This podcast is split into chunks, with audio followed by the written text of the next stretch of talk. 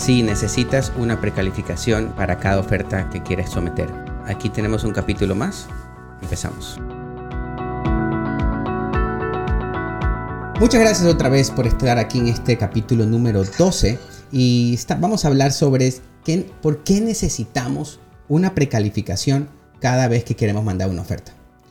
La verdad que hay muchas personas que me preguntan, ¿me puede dar usted la precalificación? Si ya precalifiqué, ¿me la pueden dar? Y sé que hay muchas personas, aunque duela, hay muchas personas que nos gusta tener la precalificación y básicamente ponerlas en un cuadro y, eh, y decir, sabes que yo ya precalifiqué para un préstamo y con eso nos sentimos realizados. Sabemos que ya cumplimos el objetivo y nuestro objetivo era solamente precalificar. Simplemente nos daba miedo, nos da miedo de querer comprar una propiedad y de, de tomar ese paso siguiente que después de precalificar es ir y elegir una propiedad.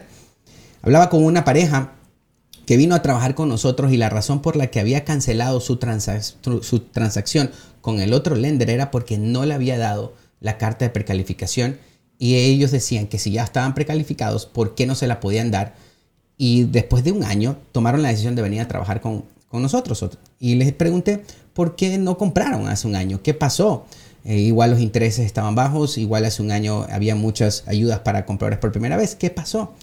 Y me decía, es que yo no quiero eh, salir a buscar casas si yo no tengo mi precalificación en mano, porque eso es lo que normalmente están diciendo. Yo necesito tener la precalificación.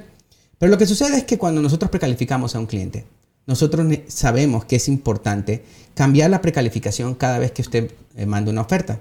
Esta pareja se había desolucionado porque decía, yo no precalifiqué, yo simplemente creo que ellos revisaron mis documentos y no me dijeron eh, en realidad concreto si de verdad yo ya estaba listo. Hablando más con esta familia me di cuenta que lo que ellos tuvieron fue miedo.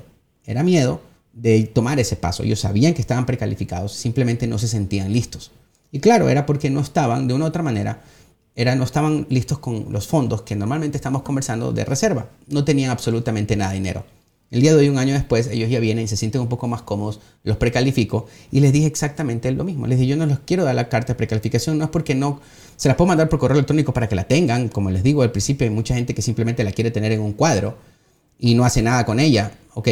Simplemente es porque cada vez que un agente de bienes y raíces manda una oferta cuando ya, ya les gustó una propiedad, es importante ajustar la carta de precalificación para, para, ¿cómo se, para la compra de la, de la propiedad que vas a poner.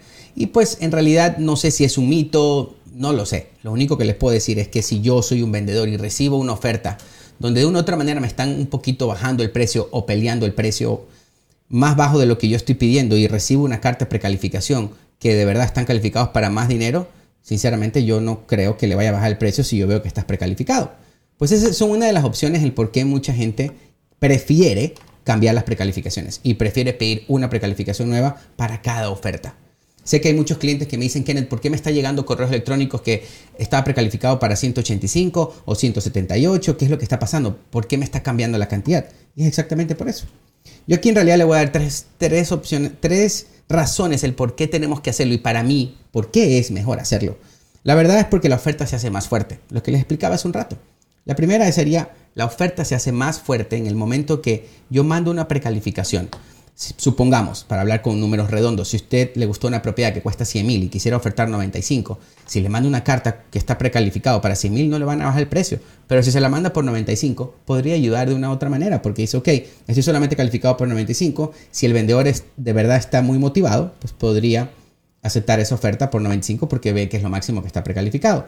Muchos se juegan, jugamos con eso, ¿ok? Pero también en realidad, eh, si tú tienes una carta de precalificación de eh, estándar de 200 y empiezas de verdad a mandarla y no la haces updated, que esa sería la, siguiente razón, esa carta podría ser de un momento te podría meter en un problema. ¿A qué me refiero con esto?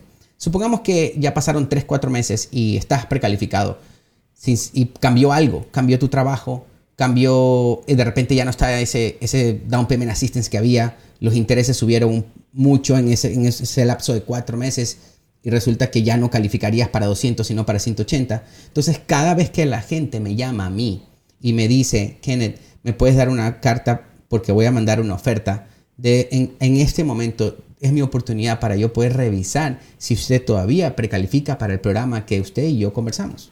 Porque si no, no quisiera, yo creo que no quisiera usted que después de que ya tenga una casa ganada, una, oferta ganada, ya, ya entra en contrato, venga y le cambie todo lo que hablamos es, al principio. Entonces es por eso, y por eso la razón número dos es, en realidad podríamos, tenemos, tenemos la oportunidad de revisar otra vez y hacer updated su carta de precalificación si ya pasaron 3, 4 meses. De verdad es muy importante. Y como lo dije en uno de los live en, la, semana pasada, si una precalificación está bien hecha, la precalificación habla de ti. Para mí es la tercera y la última razón en la que, según yo, deberías de tener una parte, carta de precalificación cada vez que metes una oferta.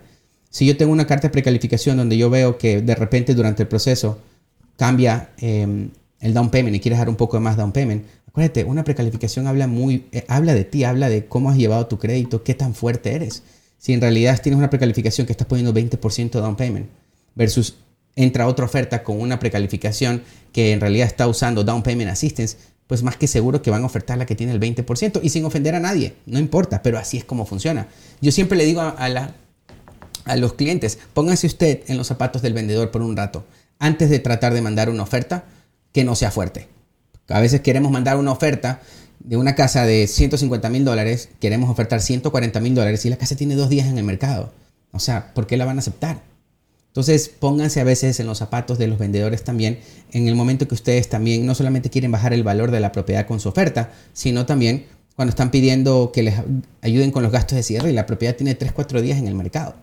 Entonces, es por eso que a, mí en lo personal me gusta cambiar las cartas de precalificación porque vuelvo y lo repito, es un momento en el que yo puedo reanalizar su, precalificación, de repente puedo algo, algo mejor y si hay algo que no está funcionando, que me ha pasado en muchas ocasiones, que clientes vienen, precalifican con nosotros, de repente se cambiaron de trabajo a trabajar por su propia cuenta, me llega, eh, me llama el cliente, el realtor, voy a meter una oferta y resulta que ya no tiene el mismo trabajo, ya no califica y no quisiera hacerle perder el tiempo. Aunque nosotros creo que trabajamos de una manera eh, muy eh, intensa, en realidad, están diciéndole al cliente, de, no, no, no, no dejes tu trabajo, no te cambies de trabajo, no compres carro, no uses tu crédito y un montón de cosas que decimos durante la precalificación para que no cometas esos errores, pero aún así igual estas situaciones pasan. No te metas en la cabeza que si no te dan la precalificación, en realidad no funciona eh, o no estás precalificado.